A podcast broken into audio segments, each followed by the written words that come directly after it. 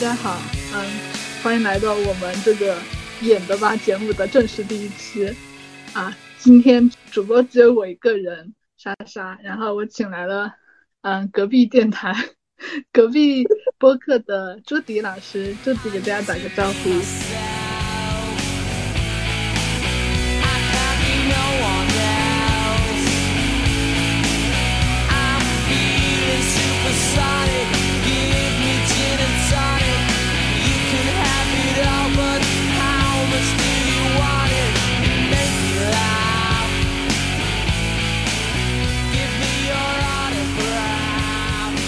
好，我是金婷。你你不介绍一下你的你的节目？嗯，哦，对，我们的节目是没名字 FM，然后我们就是主要是一个嗯聊，就是聊书的一个播客。如果大家就是对一些小说有兴趣，可以来看看我们的播客。对，隔壁是一个非常卷的节目，我才听了他们几期，然后就发现他们看书的速度有点太快了。很尴尬了，这个是我们第一期，但是我们其实之前有做过第零期，嗯，第零期就是我们我和另外两个主播的一个自我介绍，还有对我们这个节目的一个介绍，但是小宇宙就死的不给我过审，我们也不知道我们说了什么，就明明什么都没有说，死的不给我们过审，然后也不想和他再 纠结了，就没有放在小宇宙上，有放在 Spotify 和 Podcast 上面。我们这这我们这个就是一个嗯随便聊天，然后很很随便的一个节目，随便发疯的节目，像我们的名字说的一样，就演的吧。嗯，然后我们第一期呢，就是蹭一个当下的热点啊，就是看足球，因为我和朱迪，我我们两个都算是足球迷吧啊，所以我们想没有没有没有，哎呀，我不算我不算，曾经是嘛。然后就想蹭一蹭世界杯的热点，来聊一聊我们作为女性在足球在观赛，然后在踢球，在足球文化、足球球迷圈中的一些不同的经历和男人看的足球有啥不一样啊？大概就是这样。我们先介绍一下自己的看球的，或者说是曾经看球的一些经历吧。要不你先来？呃。我是在二零一四年，就是那年的世界杯开始看比赛的，恰好当时，呃，因为一些原因，当时就开始看德国队嘛，然后没想到就一路看着怎么德国队就夺冠了，然后当时看的时候也觉得很开心，觉得这个运动好像很有意思，然后嗯。在二零一四年世界杯结束之后，我就继续看下去。由于当时世界杯的时候就看的是德国队，所以非常没有任何悬念的，呃，就开始看拜仁慕尼黑的比赛。嗯，对，对，就就感觉好像很多人都是可能都是，嗯，德国和拜仁慕尼黑的这样一个双料粉。然后，嗯，嗯，我是在。二零一大概到二零一七年，然后我去呃上大学之后，我就开始没有看足球了，可能就是各种原因，嗯，包括当时国内嗯，就是看比赛的一个平台开始缩减，像之前你可能可能在就在 CCTV 五就能看得到，到后面就只有特定的一些平台可以看到，嗯，包括以及越来越不想熬夜呀这些原因，然后所以我在二零一七年开始左右就没有怎么看过比赛了。然后到二零一八年的世界杯，德国的踢的确实不太好，然后就更加，嗯，从此好像对于足球也就越来越没有兴趣，然后因此可能这几年对于足球的了解已经非常少了。但是我记得我们幺八年世界杯还一块去成都看了决赛，是是我们看的世界杯吗？是我们一起看的世界杯。嗯，对，专门去一个酒店里面看的决赛，这。感觉世界杯确实和和五大联赛和欧冠什么的不一样。当时是我姑的一个平常从来不会看球赛的人，硬带着我们俩去成都专专门看决赛，就是一个那种什么仪式感。哦，对对对，而且二零一八年我当时也和蛮多朋友他们一起看了很多比赛，但是他们可能之前也从来没有看过任何一场比赛，然后就在二零一八年第一次看。但是大家仍然可以看得很开心。对，那你这次世界杯有观球啊，或者是一些其他的什么吗？呃，这一次就就也就看了一次德国队的比赛。嗯，德国打谁啊？是打踢日本。嗯，看了有一点，那很不幸。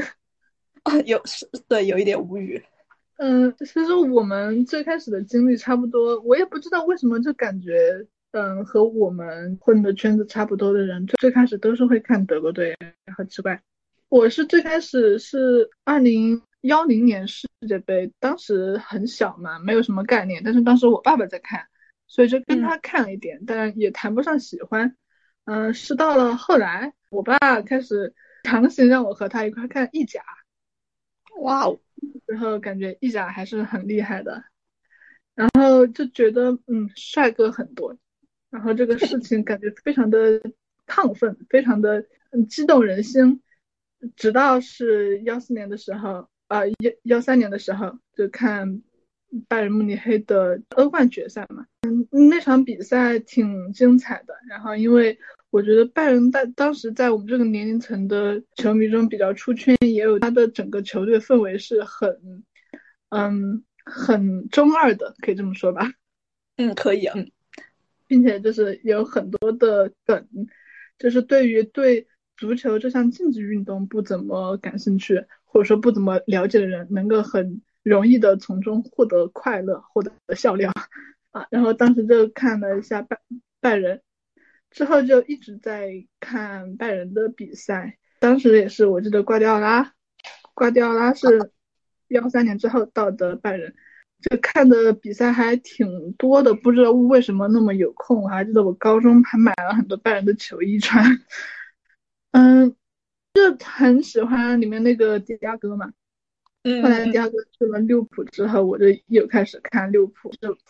觉得利物浦确实是一个很不一样的球队，到现在也是一个，呃，利物浦球迷。虽然利物浦这个赛季踢得非常的烂，但是依旧支持利物浦，就大概是这样。这一次世界杯啊，按道理说，因为我现在在荷兰，然后他们这一次的到目前为止都还踢得不错，然后他们这边的足球氛围也挺好的。但是我到目前为止还没有去过一次，就是酒吧里面看球。想留着之后更重要的比赛 去看吧，希望荷兰能够走得远一点，能夺冠最好。我想参加他们这边街上的那些庆典。哦，这个真的会很有意思哎。对，像他们，我在这边逛超市的时候就能看到他们这超市里面卖的特别特别多那种，嗯，球队的周边东西买多少多少，然后他就会给你送一些球队的贴纸或者球队的那种小周边。哇，这这样的氛围真的好棒，嗯，我也觉得好羡慕。嗯嗯，我们接下来要谈就是足球中一些比较艳女的东西。嗯，其实我觉得这个应该，嗯，大家的感受都挺深的，就无论是足球运动中，还是球迷文化，整个足球文化中，艳女的事情都是，嗯，非常常见的。我们从卡塔尔的世界杯就能看出。我最近非常恶心的一个事情就是那个卡塔尔小王子的影响。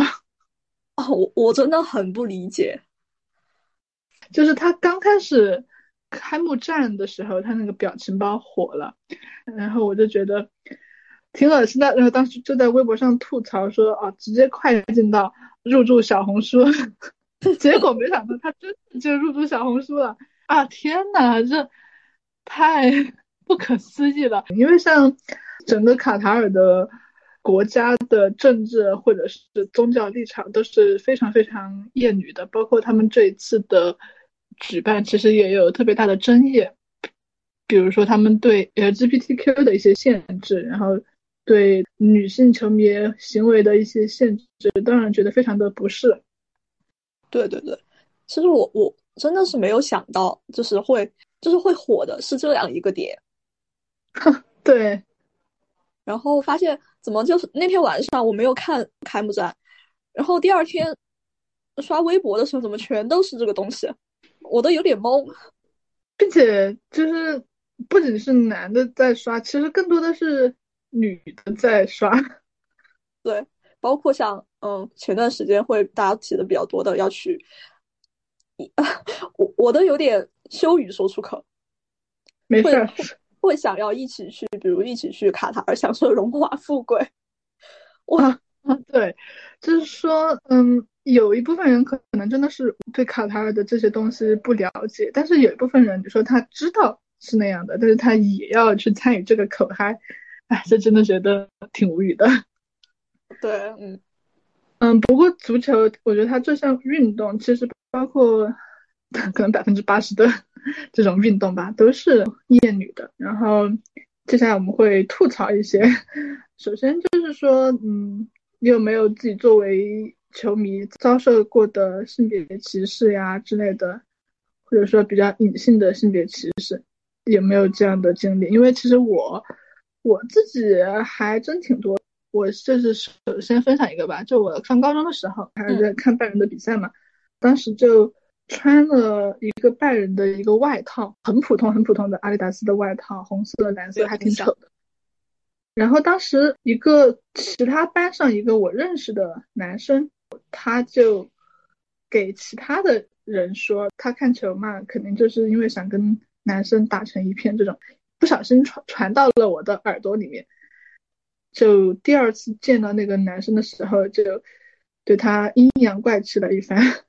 不，当时还没有敢，就是说直接跟他上去对峙，然后说你为什么要这样说我什么的，就只是敢阴阳怪气一番。其实我觉得很多人对女生看球的误解都是这样的：说你肯定是不懂的，你看要么就是为了博得男性的关注，对吧？要么就是你想从里面捞点什么，嗯，流量，捞点什么钱。特别是在国内，在这个足球氛围不太好的地方，我觉得很多的男性 A P P、足球 A P P 上，他们都会有这样的想法。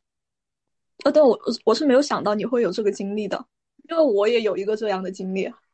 嗯，我我不知道我以前对你提起过没有，但是这件事情就是印象非常深刻。它是高一的事情，很多很多年，但是我至今仍然会想到这件事情。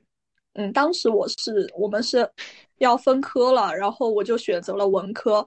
我的一个同学他就对我说：“他说我选择文科是不是因为有非常多的男生就是踢球的那种体育生，他们会选文科？”我当时非常震惊，他对我说出这句话的时候，甚至是当时可能相对来说，呃，平时聊天也比较多的一个男生。嗯，那他其实他就对我说出了这样的话。其实像这种厌女而不自知的时候是挺多的，尤其是说像嗯高中生，可能他的大脑还没成熟。对，那嗯，我上初中的时候，其实这种性别意识还是相对来说比较淡薄的。然后，上上大学就越来越发现。因为上大学之后，我自己也踢球嘛，就越来越发现这种隐性的性别歧视是非常非常严重的。就举一个例子，就我当时买球衣，德布劳内的球衣，因为我当时踢他那个位置，嗯，球员版的我不太喜欢，就是版式挺丑的，因为我觉得，嗯，我也不是一个非常非常追求我我就要球员版，我就要正版的这种，所以我当时就想买球迷版的。然后男生和女生的两个球迷版简直是天壤之别，女生那个领子啊，恨不得给你低到直接给你开到肋骨下面去，女生那个领超低，然后男生的领就是一个正常的领。我就去看了很多足球，很多球队他们的球迷版的男生和女生的球衣都是这样的，男生的非常非常的正常，女生的就给你开一个大圆领，他们把你胸全部露出来。对对对，就是一件非常不适合运动的衣服，我只能这么说。就不知道他们在设计的时候想象的是女生穿这个球衣是要去干嘛的。而且那个衣服会非常的贴身，不是一个宽松的球衣。就你看那些女性球员，她们穿的衣服啊，虽然也和男性的不太一样，但是至少我们能看出来，它是一个适合运动的衣服。那么为什么你看男球迷的衣服和男球员的衣服差别就挺小的，女球员和女球迷的衣服差别就这么的大？所以女球迷在这个文化中的定位到底是一个什么样的定位？他们是来干什么的？都是来作为拉拉队的吗？难道？所以我当时就非常的生气。一开始我也是不买泰版球衣的嘛，泰版就是那种盗版，嗯，穿一个标志而已，我就不会为这种东西去花钱，所以我就说好，以后我就可以光明正大的，我就可以心安理得的买泰版球衣了，为自己的穷找一个借口。但我觉得你这样是对的。我也觉得，并且我就很好奇，到底有没有人向他们反映过、投诉过这样的问题？我觉得国外对这种应该更加的敏感一些。像可能就是这种文化已经太嗯根深蒂固了嘛。确实，就是这种足球中的这种 toxic masculinity 真的是非常严重的。除此之外，我们像还有一些，比如嗯足球 A P P，你有用过什么足球 A P P 吗？当然是懂球帝。你没用过虎扑啊？哦，我没有用过虎扑。啊，懂球帝可能都只是足球嘛，虎扑就还有其他的运动。我也有有一点受不了虎扑，因为含奶量太高了。虎扑，这我对虎扑的一些印象主要还是来源于一些豆瓣上的搬运之类的，然后每次看到都感到有一些震惊的。那你在足球 APP 里面有没有观察到一些？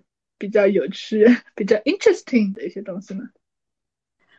嗯，因为我很久没有看过了，然后我对于懂球帝的印象还比较停留在高中，可能大学的初期。然后那个时候，我觉得自己的一个那个女性的意识也不是非常的强烈。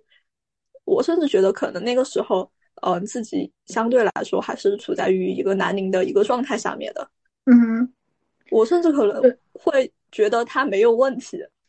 回看我们之前的一些很多遗言，那可能现在看起来都会觉得非常的爹。嗯，懂球帝呢？因为我很早很早很早就开始用懂球帝了，我真的敢这么说，就是我可能就比百分之八十五的人都早开始用懂球帝这个 APP。然后他当时也是一个非常。小的一个 A P P，没有什么广告，然后界面也非常的简单，也没有像现在这样，它现在好像还有什么专门搞足彩的地方，还有很多的球队入驻。当时一个非常非常简单的一个足球社区。对。但是呢，如果你的性别选择是女生，然后你在嗯说话的时候很明显的表现出自己是女性。里面的男性用户，他们都会先入为主的认为你就是一个新来的，你就是一个新来的。哪怕我点进去看，他们说啊，这个这这看球也没看多久啊。然后有一些就是小孩儿，就十六七岁的小孩儿，他也会觉得呃你是新进入我们这个足球群体的，所以他们这种心态还挺挺常见的。嗯，哎，你这样说到，我觉得好像是的。而且，呃，就不管他们是看了足球多久，或者对足球有多么的了解。然后他们在社交平台上展现出来的一个状态就是我非常懂。对，这个可能就是最基础、最典型的一种足球男。因为像嗯，这个梗，我觉得放在现在讲都已经非常非常老套了。就是说，嗯，为了让女朋友看懂世界杯，或者为了让女朋友看懂 NBA，为了让女朋友看懂某种嗯很牛逼的什么运动，我。把他用娱乐圈的什么什么来给他做对照，然后一讲他就懂了，这真的是可能会觉得很好笑，但是它隐含的就是一种非常 sexist 的一种一种叙事吧，就是说女的和这些运动基本上没有什么关系，而这些运动它所代表的不仅仅是说我们男人一块玩，它所代表的是一种体育的魅力，好像这些事情和女的都没有关系一样。对，嗯，就而且你提到这个，我想到，嗯。因为我经常玩游戏，有的时候会看一些攻略，然后这个攻略就是，呃，专门做给女朋友的攻略，然后可能他会用一些更加简单的简明的东西来介绍。但是我觉得你可以做这个攻略，但是没必要好像特地要表明这个攻略面向的是女性这个群体。对，就像那个什么，嗯，女司机专用车位一样，就是觉得女的的智商比人低吗？或者说女的的？技术就一定比男的低吗？是听不懂吗？还是怎么的？好像男性在这方面就嗯天生的更有天赋，就他们好像会这样觉得。对，就包括说碰到一个女球迷，然后就开始问：“你知道越位是什么吗？”我说：“对对，越它是用一种只有男人能读懂的文字写出来的吗？为什么一看到一个女球迷就要问你知道越位是什么吗？”很多很多的男的都会这样的对待女成员，并且这还会成为一些梗。就怎么说呢？就我觉得是一个很幼稚的东西。就像我们用现在的眼光再去看一些春晚的小品，就赵本山啊什么的，把一些舞蹈动作把它编排为什么包饺子啊。打麻将就觉得这个东西很落后了，很过时了。可能他曾经有去过，但是我们现在不应该在春晚上看到这种东西了。我觉得现在很多的男球迷的行为，在我的眼中就是像一种初中生的行为，就是这个东西为什么到现在还在说？所以我很不懂他们的小脑瓜，里面在想什么？嗯，而且我我不知道你会不会有这种感觉。嗯，在国内，我觉得这这种感觉我尤其明显。然后今年大家好像对赌球这件事情非常有兴趣。嗯嗯，我朋友圈里面是有几个人在赌球。我甚至我昨天就走在街上，我就听见旁边的两个男性，他们就在聊赌球的事情。我会在朋友圈看见这样的聊天截图，就会给一些女生推荐一些球队，好像他们非常了解这些球队一样。嗯，我觉得很多人在看这种视频的时候都不能意识到是说这是一个嗯非常不尊重女性的视频，包括 B 站上面有很多教女球迷要怎么装成自己看球还看了很多年的，他有些题目甚至会直接说教你怎么去撩某某某队的球迷。我个人猜测啊，这是我个人猜测，我猜测看这些视频的人绝对没有几个是我真的想去撩那个球队的男球迷的。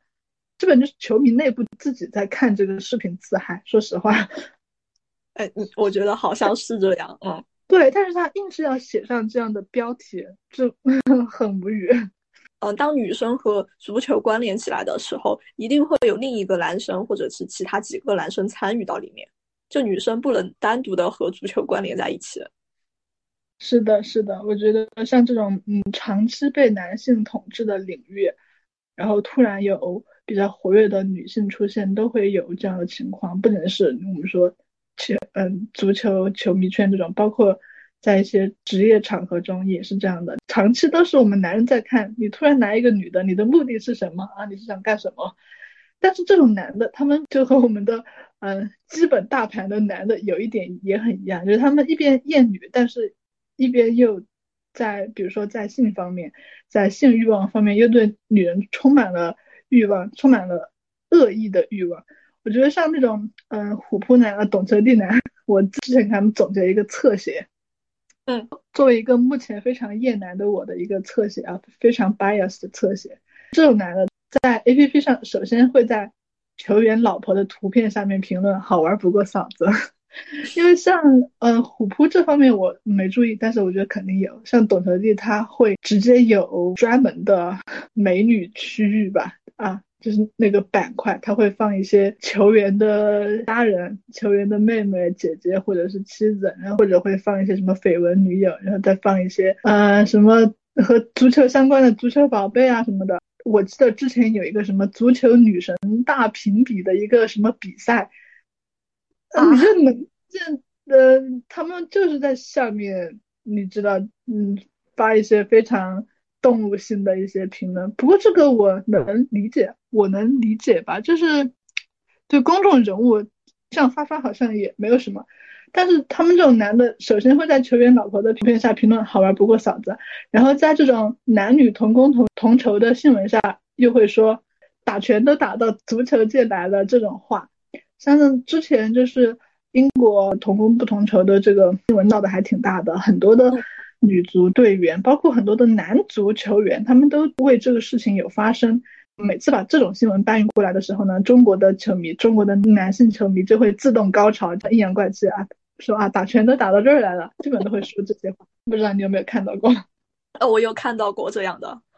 就包括我，哪怕我不用那个，现在不太用足球相关的 A P P，但是我会在微博上都会看见这样的这种男的。第三点呢，人到中年的，他们在做这些事情的同时，会在嗯这些男性 A P P 的情感区宣布自己结婚了，或者说自己媳妇儿生小孩了，然后结婚照穿的是球衣，或者说给小孩穿上小球衣，嗯拍照，并宣布自己要做一个好爸爸，做一个好丈夫，然后很有可能这条。动态就是他加入这个 A P P 后得到的最多的赞，然后就会在下面谢谢兄弟们。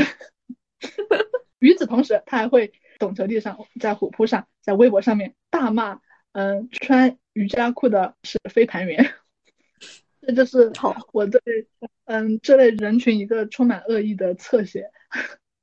但是我觉得好像很有道理，就嗯，可能虽然没有看到过就是这样非常具体集中的这样一个，但是也能够体会到。对，就是嗯，在在他们的语境中，就好像只有老婆、我妈、我女儿是好女人，其他的女的都是对我有所图的啊，要么就是对我们男性群体有所图的，要么就是。嗯，一个性感的化身，就是一个我首冲对象的化身。而且，嗯，我不知道你还记不记得，也有可能是我记错了，因为当我记得我当时还在用懂球帝的时候，它好像有一个板块是专门发女性球迷的一个板块。哦，对对对对对，好像他会定期的来进行一个更新，是会对一些女性球迷进进行采访。啊，然后他就是下面的评论。其实非常的恶意了，对，嗯，大家可能，比如就是你，呃，你可能去采访一个男性球迷，然后大家可能讨论的点就是他对于这项运动的一个喜喜好，然后或者是他所经历的这些东西。但是当你，嗯，采访一个女性球迷的时候，大家的关注点就在于这个女生是否好看，然后这个女生和足球到她为什么要去喜欢足球，大家的。关注点就已经不再是足球本身了，而变成了这个女生的一些外在的一些东西。对，要么就是在下面评论说啊，有男朋友散了吧，呃，就这种话，他们可能会觉得我只是在玩梗，很好玩。但是，嗯，是是这样，并且像一些嗯女性为主的一些 A P P，有什么女性为主的 A P P 啊？我觉得相对来说，可能豆瓣小组要好一点。对他们也从来不会说我们这个群体中出来了一个男的，大家快去围观他。对，对，我觉得既厌女优可女真的是写进了骨子里面啊。然后非常非常想吐槽的就是球迷圈中的饭圈文化，因为我觉得，嗯，好像一提到饭圈，大家就说啊，追星女的怎么怎么样，对吧？啊，然后在。直男群体中，他们也非常的看不起追星的女的，尤其是追小鲜肉的，追那种什么韩国男团、内娱男团的这类群体的标签，好像就是啊无脑，然后就看脸，反正就是一些充满恶意的一些标签。但是我在球迷群，包括球迷 APP 中经营了这么久，我得出的结论就是，男性的。饭圈文化可太严重了，比女性严重多了。呃，我我同意这一点，我太同意了，非常离谱。我觉得在电竞圈，当你支持的主队，然后他赢了的时候，下面的称赞真的太多了，然后就一直夸一直夸。但是当他输了的时候，他们骂的非常的毫不留情，非常甚至有的时候言语也非常的肮脏。然后我甚至看到我都觉得这个是话怎么发得出来的？对，就是我自己的体感就。足球圈那就肯定是梅西的粉丝和 C 罗的粉丝嘛，对吧？我我这个时候都不称呼为他们为球迷，我就称呼他们为粉丝。梅西的粉丝和 C C 罗的粉丝，他们之间的撕逼可比什么行星饭大战四四叶草严重多了。就首先他们俩因为职业生涯都很长，他们的撕逼是撕了很久很久的。你说他们对追星女的那那些指控，其实一条一条的都可以应验在他们的身上，比如说。无脑，你看像，嗯，我觉得梅西和 C 罗从竞技层面上来说，因为我都我不是他们两个的球迷，但是我觉得他们两个都是非常，确实是非常伟大的球员。只说竞技层面啊，但是你看梅西球迷就会给 C 罗取各种各样非常充满恶意的外号，嗯，C 罗球迷也会对给梅西起一些非常非常难听的。外号包括 B 站上面，他有一些球迷的视频。我我知道有一些球迷他就是为了博流量才那样说，但是他们会专门做非常多期的视频，就是无脑的抨击。比如说他有一个非常有名的 C 罗球迷，我不说他的名字，长得像一个猪头。他做的视频就是为了无脑的吹 C 罗和抨击梅西啊。然后重点他的视频。流量非常的大，看的人非常的多，也有很多人说我只是为了看个乐子什么的。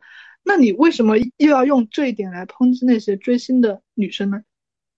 我就说，哎，这个难道不叫恶臭饭圈文化吗？这是我觉得非常非常恶臭的饭圈文化。然后，比如像女生，她们追星一般都在微博嘛，在微博上如果被什么造谣了，被怎么怎么样，大家都是啊转发、维权、抽奖啊，基本都是抽奖花钱啊。然后你跟男球迷这边，什么抽奖花钱，滚吧，才不会有这种事呢。像赢了球就就开始。找一个理由说今天要疯狂了，今天要怎么怎么样了，做一些破坏社会公约的事情。呃，尤其好像是去年的年末，我不知道年末怎么了。对，去年年末，然后一支中国的嗯队伍，然后他获得了一个世界比赛的冠军。哦，电竞吗？对对对。然后这件事情啊，我当时看到还挺震撼的。嗯，对，这个还挺出圈的，我都知道，就是什么马桶洗头什么的，嗯，马桶倒立什么的。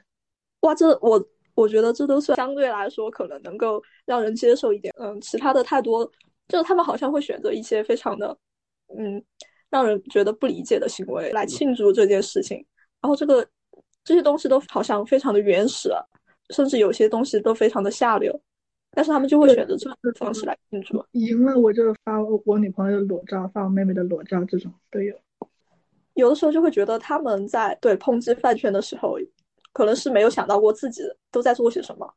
对，我觉得他们的行为反而是嗯，更加疯狂、更加不理智的。就是因为他们所选择的运动，他们所支持的是一个好像看起来非常有男子气概、非常阳刚的项目，就让他们的这种疯狂好像有了合法性一样。我觉得这个是很难理解的事情。包括很多的男球迷，他们就算在撕逼，他们就算在互喷的时候，也会体现出很厌女的一面。他们赢了之后，就会说我发女性的裸照到什么群里面去，这种我觉得。包括就像球迷他们这边互喷的时候，嗯，也会带上女性。我还记得我当时看一个 reaction 的视频，是一个皇马打巴萨的这种 reaction。然后就比如那个女生她穿的是皇马的球衣，男生穿的是巴萨的球衣。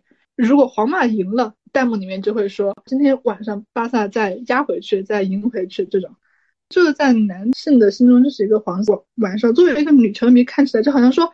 女球迷做的所有的事情都会被物化，都会和他们的欲望连接起来，不能只是一个单纯看球的球迷而已。可能他们就会认为女性不是独立的个体，她必须依附在男性的身上。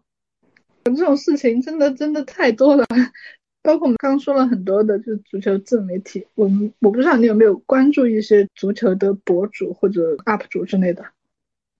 呃，我今年找回了我之前被炸掉的一个微博号。然后我发现，哦，我确实好像就是之前有关注的，然后因为那个号被炸掉了，然后没法取关，所以就会看见一些言论。让我非常生气的就是最近足球自媒体中的一些女性的形象和她们是如何被解读的。嗯，其实足球自媒体本来就是在中国算是比较流量比较小的一个群体了。说实话，中国的嗯，至少简装的足球氛围不是太好。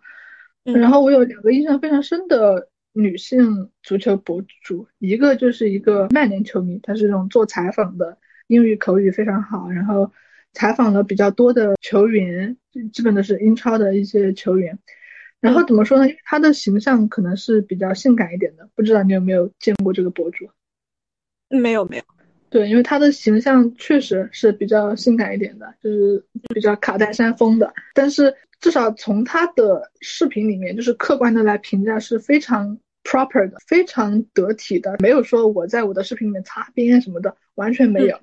他就在很认真的做一些比较有内涵也有趣的一些科普啊，然后和一些采访，并且他的人在英国，然后他资源也比较好，但是他的评论区，无论他发什么，他的评论区总会。就是 focus on her boobs，你 知道吗？就总会说哇，好大呀！就是评论区全部都是这个。我就说，如果我是一个博主，然后我辛辛苦苦的，我去找到了英国这么有名的一些球员，来给他做采访，然后你他妈的在评论区这里留个这个，我就觉得好生气。这个就是其中一个。不过我觉得他的心态非常好，他面对这些东西没有说我就退缩了或者破防了。然后像他现在，你就能看到他他的渠道越来越好，然后他做视频下面的评论好像也越来越正常了啊，至至少我们能看到的是越来越正常了。然后还有一个博主，也是一个在英国，英我觉得应该是留学吧，在英国留学的一个女博主，她是那种就是那种大学生，就是一个学生妹那种很可爱的。之前她就是在。嗯，B 站上面和微博上面发一些他看球的 Vlog，然后不知道为什么，就好像他成为了一个男球迷圈中的就是共妻一样，你知道吗？就是很恶心的一个词语。I know，他你有没有见过这个博主？他的 ID 非常的长，叫做首先这一点就很恶心的，就是说他们看见一个可爱的白又瘦的一个女性足球博主，然后全部非常肆无忌惮的去。喊老婆去怎么怎么样？嗯，其次呢，他们会到其他的男性博主下面去说啊，你为什么不去找？你为什么不去邀请什么什么的？你是不是想和合作？因为我也加了很多的男性为主的足球群，他们也也会在群里面说，反正大概就是他是一个共有财产，他是一个共妻这种感觉。嗯，但是后面事情也有一些其他的变化，因为他呢。你知道女球迷我们很正常啊，就是不把自己和某一支球队绑定起来。我也觉得，我看的是英国的，我看的是德国的、法国的足球，我为什么要把自己和某一支球队绑定起来？就他之前就说是切尔西球迷、利物浦球迷嘛，反正很多的球队他都是挺支持、挺喜欢的。然后呢，这个好像就在男球迷中成为一种原罪了啊，就说你看这女的，就是她根本就不懂球，她就是。他就是一个冠军粉，他就是看他看见哪个队有帅哥，他就喜欢谁，呃，就是这样一些指责。然后我觉得这个指责就算了嘛，他们的一些阴阳怪气啊，一些什么的都算了。重点是我有一天在 B 站上看见一个账号。他把那个女博主的头像，然后 P 成了一个非常恶心的一个一个画面，就是在一些男性向的日漫中可能会看到，就是把舌头伸出来，然后一副很那个的样子。嗯，你懂了？我我知道，嗯，懂。对，然后改了一下他的 ID，然后加上了“粉嫩”两个字。啊，我当时看见我就觉得，哇，太恶心了，太恶心了。他是在另外一个视频下面留言，然后可能其他的男球迷看到了他这个账号 ID，看到他这个头像，然后就开始在他这条评论下面留言，反正就是说一些什么懂的都懂，发一些狗头，发一些抽象话。我当时真的恶心的要吐。你为什么要这样的对待人家呢？就说他喜欢的也不是你的主队，他讨厌的也不是你的主队，你他妈就像是吃多了没事儿一样，硬是要来做一些荡妇的羞辱。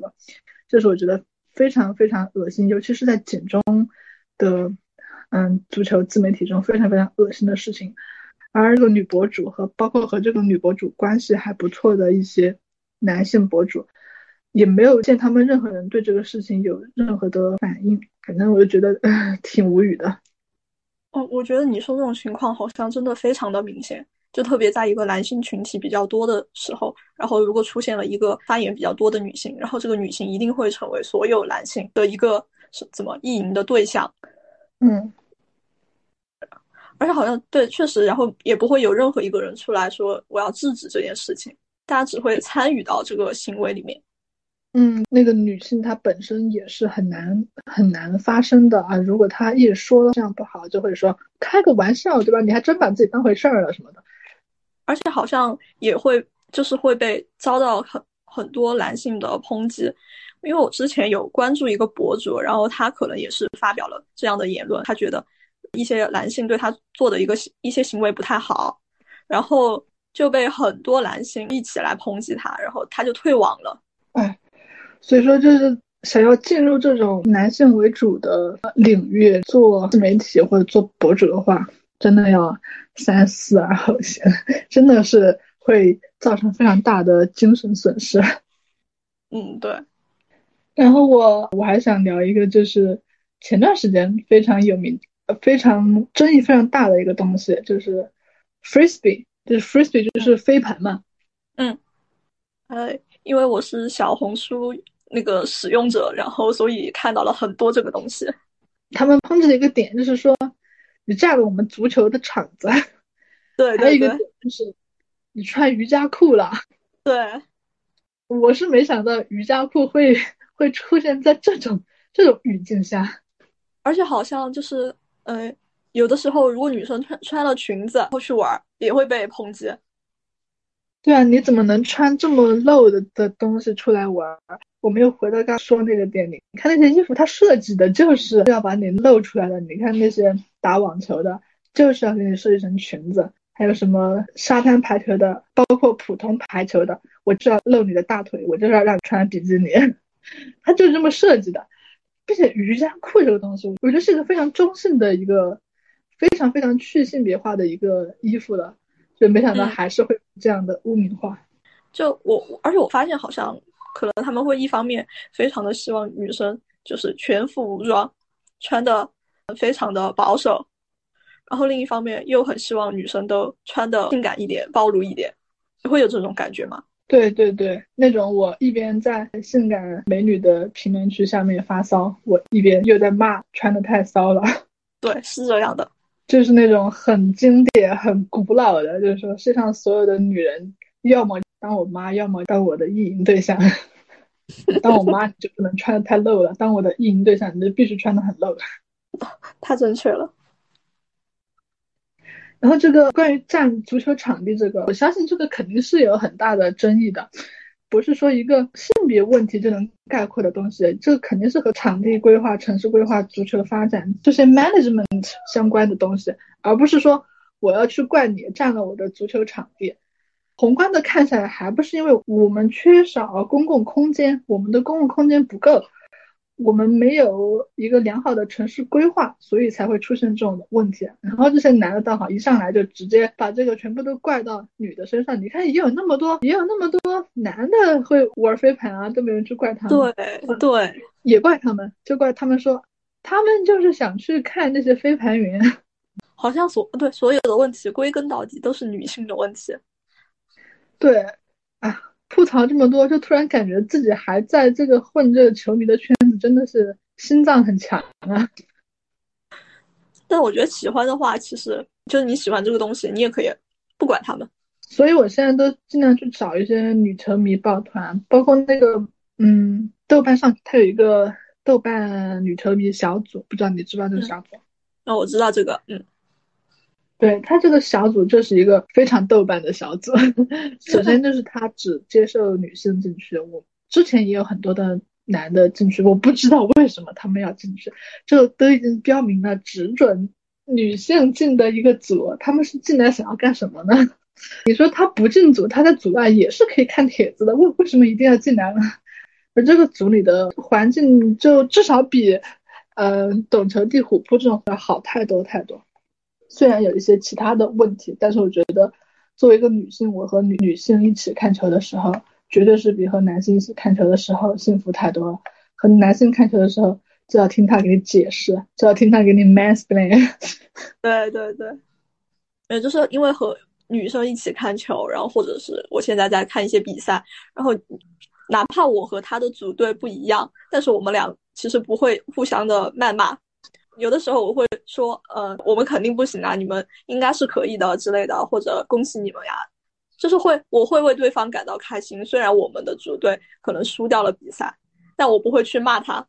但是和男性看球就那可就不一定了，就很害怕，对吧？嗯，他们是一种非常 emotional 的一种生物。前几天世界杯有一个摩洛哥打哪个队我都忘了。然后荷兰这边有非常非常多的摩洛哥的移民，然后那天就我们这个镇上看球看嗨了，一开始庆祝庆祝，后来就变成了一次骚乱，就开始就开始在那打砸抢，百分之九十九都是男的，就是他他们开心了也对周围造成伤害，他们不开心了更会对周围造成伤害。包括像说世界杯期间，英国的一些调查显示，世界杯期间的家暴率，嗯，世界杯期间、欧洲杯期间，家暴率都是会上升的。所以就男人就是很危险。对，我就想到那个足球流氓嘛。我我以前就还不是很了解这个现象的时候，然后后来可能包括听音谣，然后然后看一些电影，就会看到。就英国男性他们在看球之后会做出的一些行为，我我我真的觉得蛮震惊的，用一些非常暴力的手段来宣泄，并且我们在讨论足球流氓，就无论是男的还是女的，我们在说到足球流氓的时候，好像不会去强调他的性别，但是我们在说到。啊，饭圈文化、恶臭饭圈文化的时候想到的，一定指示的就是说女的，对吧？好像是这样。就男性他的一些嗯不太好的一些词汇的时候，他已经去性别了。嗯，这个从就是社会新闻的各个方面，他们的一些叙述中都能够看出来。的。然后在竞技体育圈也是一样的，好像就是这个这个足球流氓。这和我们男的无关，那是他们自己个人品行的问题。而一说到恶臭饭圈，马上就想的是饭圈女粉丝。对，所有女粉丝都是这个样子，而足球流氓只是一小部分人。对，这个这个点很有趣，就我想就是稍微说一些和足球没有关系的。就我觉得女人真的要学习男人脸皮厚和非常团结这一点，他们真的好团结，脸脸皮好厚。对。如果我的脸皮有我认识的任意一个男的的二分之一那么厚，我的生活肯定会幸福很多。我就，嗯，因为我经常打游戏，然后会遇见，经常有就有男的会说“我来带你”，然后打完之后发现怎么战绩还不如我，但是他非常自信，他觉得我就是可以带你，我就是比你强，然后你这一把输了就是你的责任，和我没有关系。所以真的，女的要向男的学习这一点。然后还有一点就是，他们那个合并同类项的能力真的非常的好。就只要是好的，我们就向他合并；只要是不好的，我马上和他割席。这个点我真的想吐槽很久了。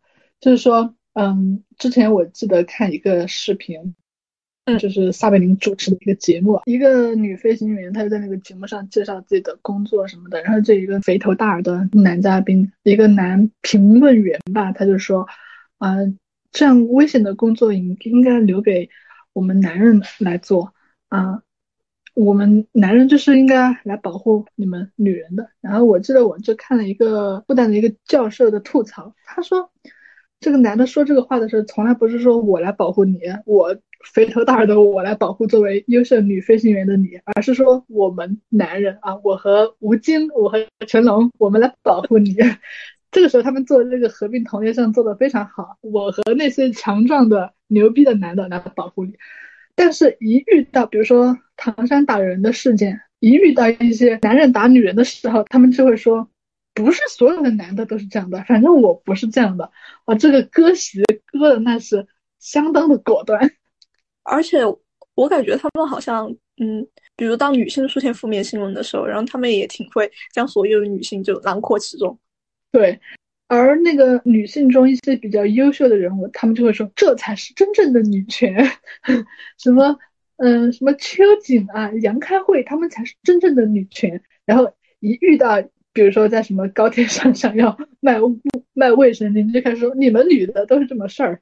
所以他们真的是很会做合并同类项，我觉得女人应该学起来。妈的，那我感觉就女生这这种事情还蛮难的。对，就是被规训的太好了，天天都在反思。对，一出事情先反思我自己。反思怪，就是我们女的，就是反思怪。我觉得确实，嗯，这真的得学习一下，不然很多事情，哎，好难啊。扯远了，扯到纯性别议题上去了。就啊，我们说点开心的，那个吐槽。因为我特别想聊一下足球和政治，但是我不知道会不会给我过审，所以可以浅聊一下。因为因为我们朱迪老师他是学政治的，虽然和我们要谈的这个政治可能关系不太大，对吧？嗯，确实没什么关系。至少我们对这个东西有一个比较宏观、比较大体的了解。嗯，然后像在一些足球场上，他们总会说一些话，就是，比如说足球无关生死，足球高于生死这种话，也会说啊，体育无国界，足球无关政治。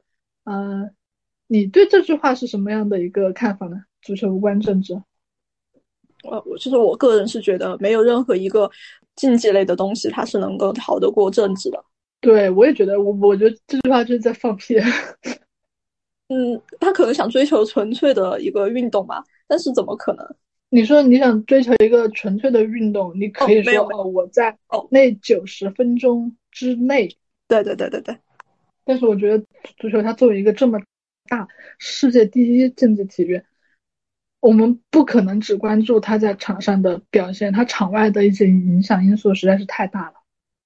而且就是像世界杯，然后它每一次的举办，其实我觉得它这这个关注度就是和奥运会都差不多的程度了，所有的人都会参与到其中。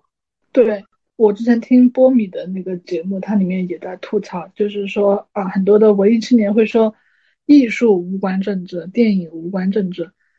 然后波米就吐槽说，但是艺术家有国籍，他就说你们说这些东西的时候，说的体育无关政治，但是在什么冬奥会上，同样的一群人又开始，嗯、痛骂韩国队，痛骂痛骂其他队，就是为什么不说体育无国界呢？我觉得他吐槽的很很有道理。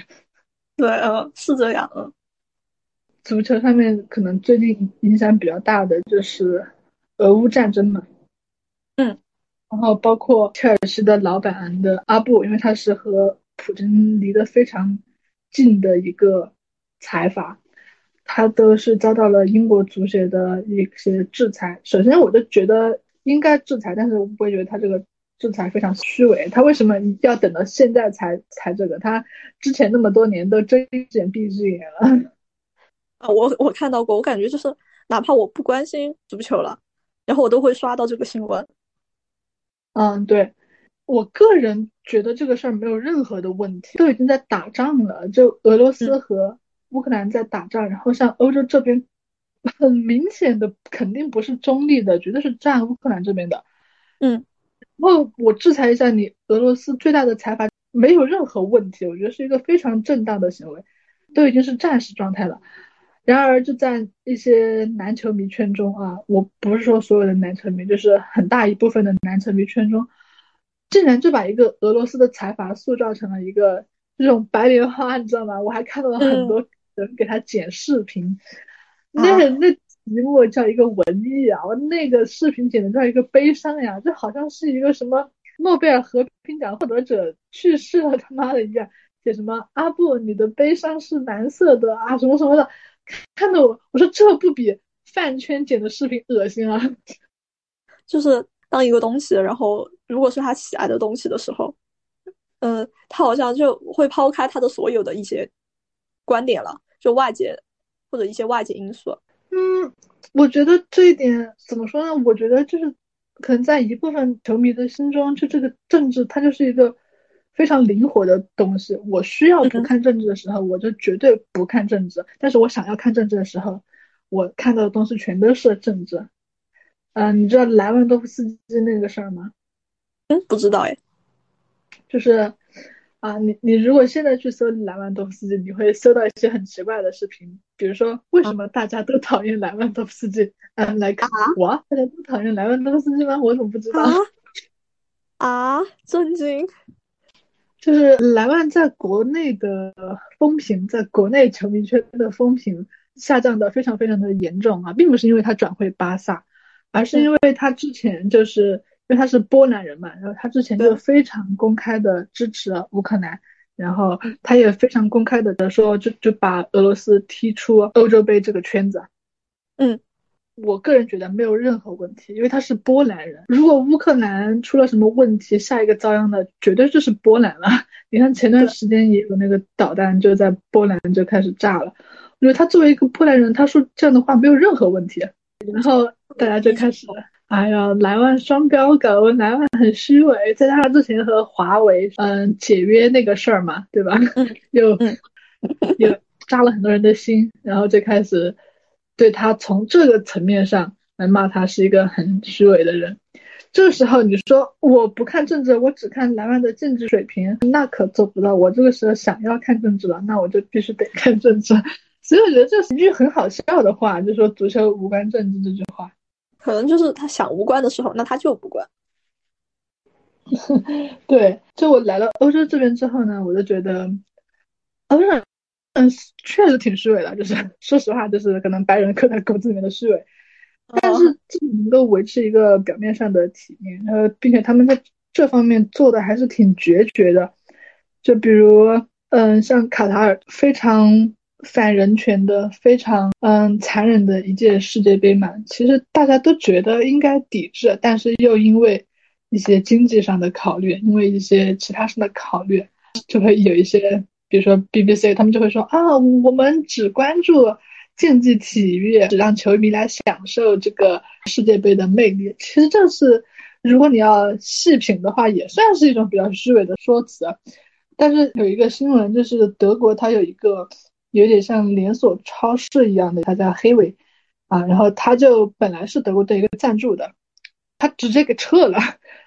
它就是在卡塔尔的这一系列操作之后，在德国国家队，它在一些行为上屈服了。比如说，嗯，不让我带那个彩虹袖标，我就不带了。然后黑尾一气之下撤了，我不赞助你了。然后我什么球衣啊、周边啊这些东西，我直接送球迷，我都不会赞助给你国家队。我觉得德国人还确实还挺有骨气的。哎，是哦，这这件事上真的是，嗯，所以就能够感受到一些和国内不太一样的一些氛围吧。嗯，而且我觉得好像。就这一届世界杯来说，还蛮多这种现象的。嗯，是吗？嗯，就包括就是比如就是在那个嗯足球场上都会有这种。对对对，我知道那个 Black Lives Matter 的时候，就英超他们开赛之前都会跪地嘛，就是做一个声援。我觉得这个也没有什么问题，你又不是说影影响了我比赛什么的，就不知道为什么国内的一些球迷对这个事儿的意见那么大，好像这个。嗯，触犯了他们什么利益一样，可能是精神股东。对，你说这个精神股东，这个也没有触犯球队的利益，不知道为什么那么生气。好神奇啊！想到说到那个彩虹袖标，其实也可以谈一下，就是足球中非常非常显而易见的一个东西，男足和女足的两个极端，男足非常的恐同，然后女足就是。基本全是彩虹人士，啊，好，好像是这样。然后，而且男主好像就恐同程度都已经让我觉得有一点夸张了。对，就在五大联赛里面，一些比较重要的球队踢球的球员，全部都自称是直男，没有一个出柜的。但是我觉得这不可能，说实话。哦，对，我也觉得，我支持。然后你看女足那边。嗯，全部都是成双成对的，哪怕是直女也是非常的 LGBTQ friendly 的。嗯，而且感觉男足这边就真的就是谈到这个问题，大家都就会开始那个沉默。对，就好像是一个红线一样。呃，也经常有一些传言说，啊，某某某球员其实是 gay，某某某球员其实是什么，但是从来都没有坐实过。嗯。我不知道你有没有想过，就是为什么男足这么的恐同？就可我觉得可能还是和受众有关。就大量的受众，他们可能就是一个男性的群体，然后这个男性群体他非常的在乎他的一个男性气概，然后他就会觉得那个什么，就是如果我是一个男同，我可能削弱了自己的男性气概，然后我也不接受我喜欢的人他们是男同，他们削弱了这样一个男性气质。这个感觉有一定的道理，但但是就你看，就比如说现在的欧洲啊，联赛天天带一些彩虹袖标，天天支持呃 LGBTQ 的权益，然后欧洲这边的，就是相对 liberal 的群众，他就算是恐同，他也不会光明正大的表示说我恐同，就用国内的话来说，白左嘛，就是他们啊这些白左对 LGBTQ。的态度其实比我们国内好很多，然后还有些人会说啊，现在 LGBTQ 就是什么政治正确嘛，对吧？嗯，然后他们也在非常政治正确的英超天天换一些的 logo，怎么怎么的。我我觉得你刚刚说那个有一定的道理。我想到我之前就是本科的时候读的一个论文，它就是讲那个 homosexuality。嗯，就我之前也看了上野千鹤子的《厌女》。就说男性最恐惧的就是被女性化，嗯，男性被女性化就意识着他们性的主体地位的失落。然后，嗯，这个哦，这个这个翻译叫做男性的同性社会性欲望，叫 homosexuality。这个男性的同性社会性欲望是建立在厌女的基础上的，由同性恋的憎恶来维持，就是由恐同来维持的。因为担保一个男人成为男人的不是异性的女人，而是同性的男人，就说他们要获得同性的认可，他们才会觉得我是一个男人。嗯。非常神奇的脑回路，哎，好，好像是。其实我觉得，就包括像国内的男性，他们会非常抱团，其实也是这样。对，他们的性的主体化需要的是认可自己为男人的男性集团。比如说，你一旦是被插入的、被得到的，你一旦是同性恋，你就成为了性的客体，你就被女性化了，你就没有办法得到男性集团的认同，所以。才会有那么多的深贵，然后越深贵的，他们可能就越会外露的表现自己的恐同。我真的想不出来其他的解释，为什么男足文化中这么恐同？哦，是这样，而且就包括我你提到他们可能会去支持，比如他们会带彩虹袖标之类的。我觉得可能这这只是因为这是一个政治正确，而且嗯嗯，他们他们支持的是这个文化，或者是别人可以成为。这样做，但是他们不能支持自己这样做。当我自己这样做了之后，我就失去了对，就是刚刚讲到的这个男性对我自己的认同。就是这样的人也挺挺痛苦的，说实话，就是非常拧巴。这种深贵的人，前段时间《太阳报》有一个报道，《太阳报》虽然报其他的很侧，但是他们在报足球绯闻的时候都是挺准的。就是说，英国国家队里边有两名男同，大家现在都还不知道是谁。哇，这个还还有一点，我真的非常的好奇。虽然《太阳报》之前也报道过，然后之前我就猜不会是我喜欢的那个球员吧，但是他后面又有女朋友，这就现在有很多绯闻嘛。一些球员的女朋友甚至老婆都是 beard 胡子。啊，对，嗯，我知道这个。在男足文化中这么这么恐同的氛围下，如果他真的是一个深贵，他和一个女人生小孩也不是不可能的事儿。他就是有恐同到这个程度，我觉得就还蛮多这种情况，包括就是在现实生活里面都是，嗯，就特别是在我们上一辈可能会尤其的体现这种一些深贵，他们可能一辈子都不会展现出，就是在外面展现出来自己是同性恋，然后在表面生活还非常的美满，但实际上他们就是深贵，对，就是嗯。我觉得应该可以指名道姓，就 现在大家讨论的最多的就是 C 罗是不是 gay，因为他之前也有强奸案在身上嘛。嗯，我觉得他强奸案肯定是真的，要要不然他为什么不敢去美国？去美国就被抓。就是像我觉得他是是同性恋的这个推测也挺挺真实的。嗯，首先他就是一个男的。然后他可能对女性从来不会觉得女性是一个人，相对来说只是会更觉得是一个物体或者附属物。C 罗他最近的争议也非常非常的大，我我也没有说他就是 gay 啊，我只是说如果他是 gay 的话，我没有在散播谣言啊，我只是说有一些证据看上去非常非常的真。但是如果他是 gay 的话，如果不知道就是会。一些球迷会破怎样的大方？对我，我真的很期待这一天。对对对，说到这个，姆巴佩的女友是一个 transgender，就她是一个变性人。哇哦！然后就已经有很多的男球迷破大防了，你知道吗？他们就特别的破防，好震惊啊！我就非常的期待，嗯，之后就一个比如这种稍微当红一点的球迷，哎。球员出柜了之后，直男群体面会怎样破防？我非常期待看到这一天。而且就是因为是 C 罗嘛，就是他可能意义更不一样，比其他的但是 确实很有意思。很好奇，很好奇啊！说到 C 罗，那就不得不我们聊一些比较开心的话题，就是足球同人。足球同人，我觉得可能对男球迷来说。不是个什么重要东西，但是对女球迷来说，真的太太重要了。呃，可能很多女球迷，包括我自己，我看看球很大一个快乐就是为了磕 CP。哦，对对对，嗯，你有磕过足球的 CP 吗？我磕过太多了。Really？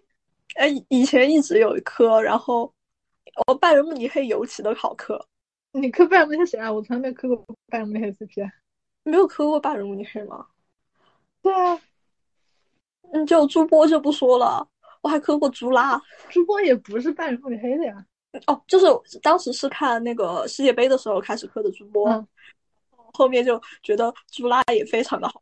朱拉有一种顶峰相见的那种，大家都很强，但是强的方向、强的方面又不一样的那种强者之间的感觉。那你还之后还磕过什么其他的吗？嗯。嗯，突然间一时间好像想不起来，以前还写了蛮多的东西。哦，我觉得就是嗯，直男 get 不到磕足球 CP 的快乐，真的是太可惜，太可惜了。对，真的，并且你就是在磕 CP 的时候，你会消解自己很多极端的情绪，你知道吗？呃，反正对于我是这样的，就比如说球队的一些失利，嗯，不同球迷之间撕逼的东西。只要你磕 CP，这种情绪都会被很大的、很大程度上的消解到。对，我觉得是这样。而且有的时候，嗯，包括就比赛本身，它可能会带给我的会更多的东西。同人女就是喜欢看一些命运的纠葛，一些 九十分钟之外的东西。但是这个很有意思啊！而且就磕 CP，它并不影响我去看足球这件事的本身。对啊，这也不影响你。足球的专业性，我看球不能磕 CP 的话，我的快乐会少很多。嗯，看利物浦的时候也磕，我磕六六二六。然后，嗯，他们这个足球同人文化，嗯，被证明的一，被某种程度上证明的是欧洲杯的时候，就感觉各大官媒都在磕芒特和赖斯，你知道他们俩吗？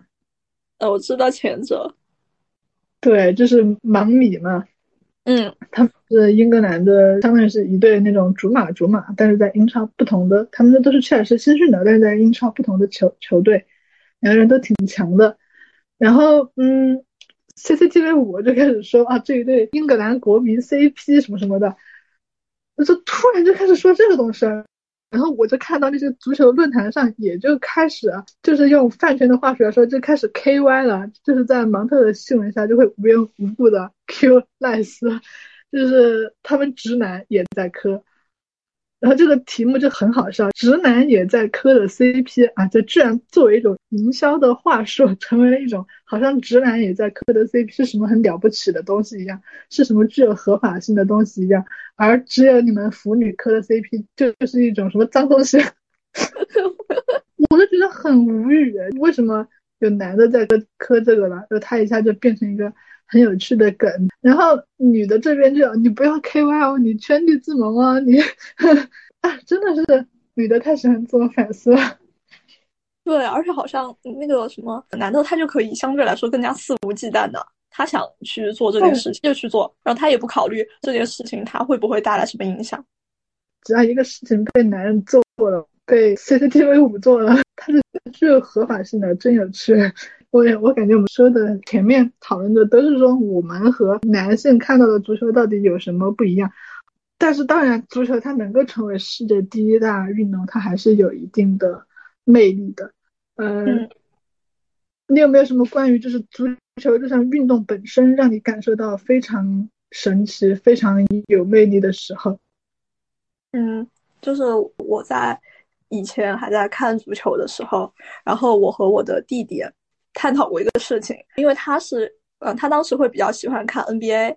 有一次，我们就一起看 NBA 的一个比赛，当时好像只有，呃，就可能还有很，可能最后一分钟或者是几十秒吧。然后，但是他们就是仍然会会去会去投篮，然后试图进球，也会发生一些结局上的改变。我当时我还在给我弟弟说，我觉得可能足球一分钟你已经没有什么悬念了，已经大势已定。但是后来，但你看到了很多比赛之后，你会发现，其实最哪怕是最后一分钟，嗯，球员他们有有的时候仍然是不会放弃的，可能就是最后一秒、最后一个绝杀，让局势得到了逆转。嗯，你有没有一个什么具具体的印象呢？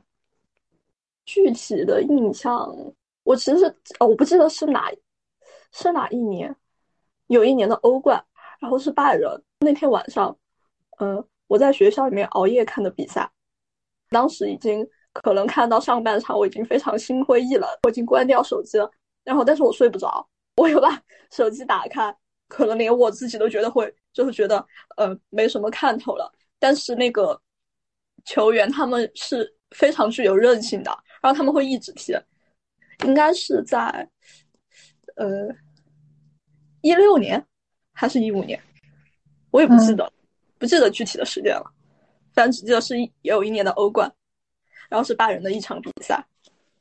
我还记得拜仁有一张非常有名的图片，应该是幺二年欧冠决赛的时候，就是只有拉姆一个人站着然后其其他的球员都躺地上了。哇，那张图太有印象了。对，那那张图其实非常的有力量。对对对，我这样的经历还挺多的。就怎么说呢？虽然前面吐槽了很多，作为一个女性在足球圈里面，真的需要一个强心脏才能够继续看下去。就是足球这个运动本身，抛去它的性别，抛去它里面具有争议的部分，它这个运动本身也给我带来了很多的，真的是 心灵鸡汤的部分。嗯嗯，我还记得我。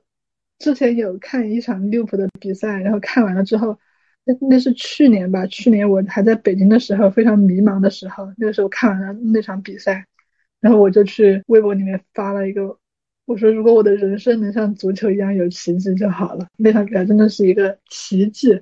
就那个赛季利物浦他的伤病非常的严重，嗯，他有一些比较厉害的中卫全部都受伤了，然后都不得不从那种什么。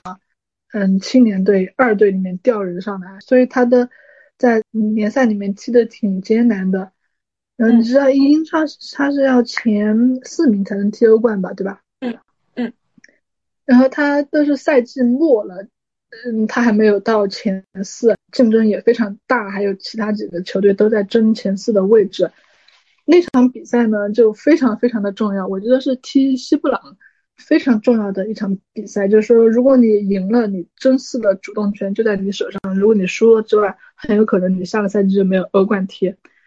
嗯，然而那段时间利物浦就非常的不顺，首先是伤病，然后又是他们主教练好像是母亲去世了什么的。那场比赛之前，他们的门将的父亲去世了，并且不是那种。嗯，安详的走了那种，是在一个我还记得是一个什么漂流的地方，就是发生意外那种惨死了。这种情况是肯定可以请假，因为他是巴西的嘛，肯定可以让他回巴西。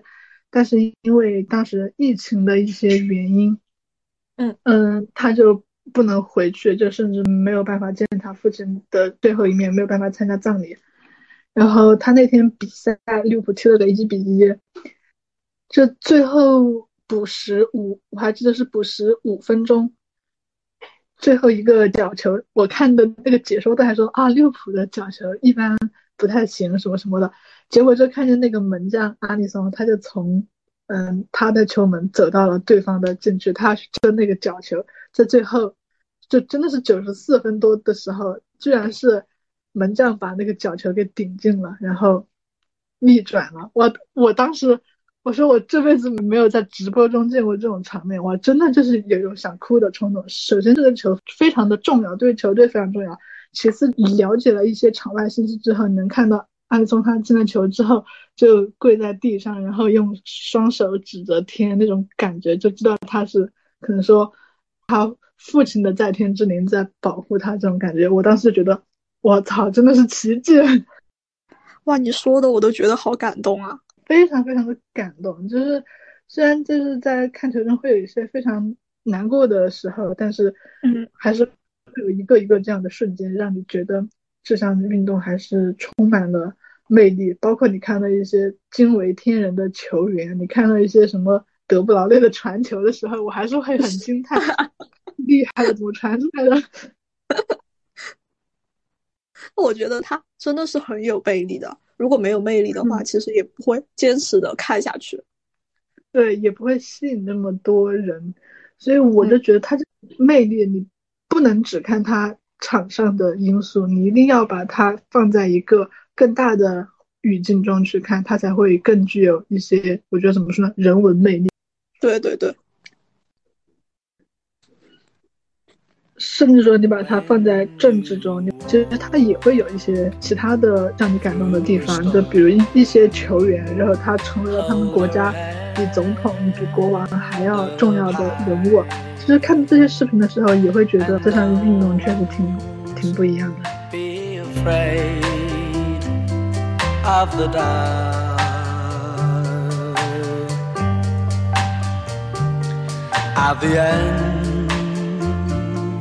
Of a stone 这个播客的最后都是一个惯例，就是会让大家分享一下最近喜欢的东西，就是书、影音啊、游戏啊、活动啊，或者说最近喜欢做的事儿啊什么的。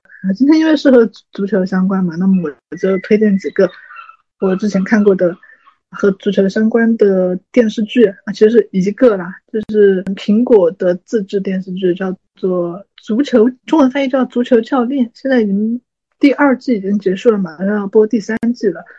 它的英文名字叫 Ted Lasso，就是那个足球教练的名字。他讲的其实是一个美国的橄榄球教练，然后到英国去执教一个英超球队。它里面说实话，足球的部分很幼稚，很儿戏，它更多的部分也是。侧重于足球之外的部分，是一个非常鸡汤的一个剧，非常正能量的一个剧，很适合需要这种鸡汤的时候去看。但它里面有用很多英超一些足球的梗，然后你也能从里面看到很多的原型人物，还是挺有意思的，可以看一下。嗯，然后我再推荐几个足球博主吧。我最近很喜欢的一个足球博主叫做球迷会，哎，就是 Show Me，也是一个。在英国的足球博主，他是一种访谈博主，他可能在英国工作吧，一个男性博主，他是一个曼联球迷，但是他采访的时候是挺中立的，没有带任何的球迷性质，会去采访一些英国当地的球迷。我最喜欢就是他采访那种社区球队的球迷，他又采访过很多次一个球队叫布伦特福德，不知道你有没有听过？没有，前不久刚从英冠升上来的一个英超球队。哇！还有采访布伦特福德的那些球迷，我就特别喜欢看那种，啊，采访一些老球迷和一些小孩儿，就能够感受到他们那边的球迷文化球是非常非常好的。重点是也没有烂梗，节目里面其实也挺尊重女性的，包括他之前也做了一期，就采访英国街头，说支不支持男足、女足同工同酬这种事儿，我觉得挺好的，可以去看看。嗯。就是因为很久没有关注过足球了，所以就不推荐足球相关了。然后，嗯，首先就是和大家安利我们的博客，再一次安利美股美 美名字 FM。好，大家都去关注。虽然我们博客，我我不知道你为什么要在我们这上面打广告。我我我们这个博客一期都还没有播的。嗯，下次下次来我们播客打广告。好，你们播客太卷了，要看书。下次挑一本一起看。嗯，就再和大家推荐一个游戏吧，是我今年非常非常非常喜欢的游戏。然后，但是它其实也蛮蛮火的，然后它也有出了也有挺久的了。但是我今我是今年才玩到，并且非常喜欢。它名字叫嗯极乐迪斯科，然后它是一个嗯。就是我觉得它的政治性是一个相对来说有一点强的游戏，有非常非常大的文字量。嗯，就可能你就玩这个游戏的游戏性非常的低，但是它的文字性非常的强。嗯，它是一个偏科幻的嘛？因为听名字感觉有点科幻。嗯，它是它是一个设定在一个类苏联的世界，然后你在里面有非常强烈的嗯后苏联的感觉。嗯，然后这本这这这个游戏是我今年非常喜欢的一个游戏，然后它也就引发了我蛮多思考的。如果大家对有空的话，其实可以玩一下这个嗯角色扮演的游戏。我有看到过他的同人作品。哦，他应该，嗯，他同人作品应该也蛮多的，然后很火。OK，等我有空的时候可以去看看，因为我这个设定还挺喜欢的，就是这种稍微政治一点的设定。我觉得你应该会很喜欢他。我我就是我最近的事儿太多了，天哪！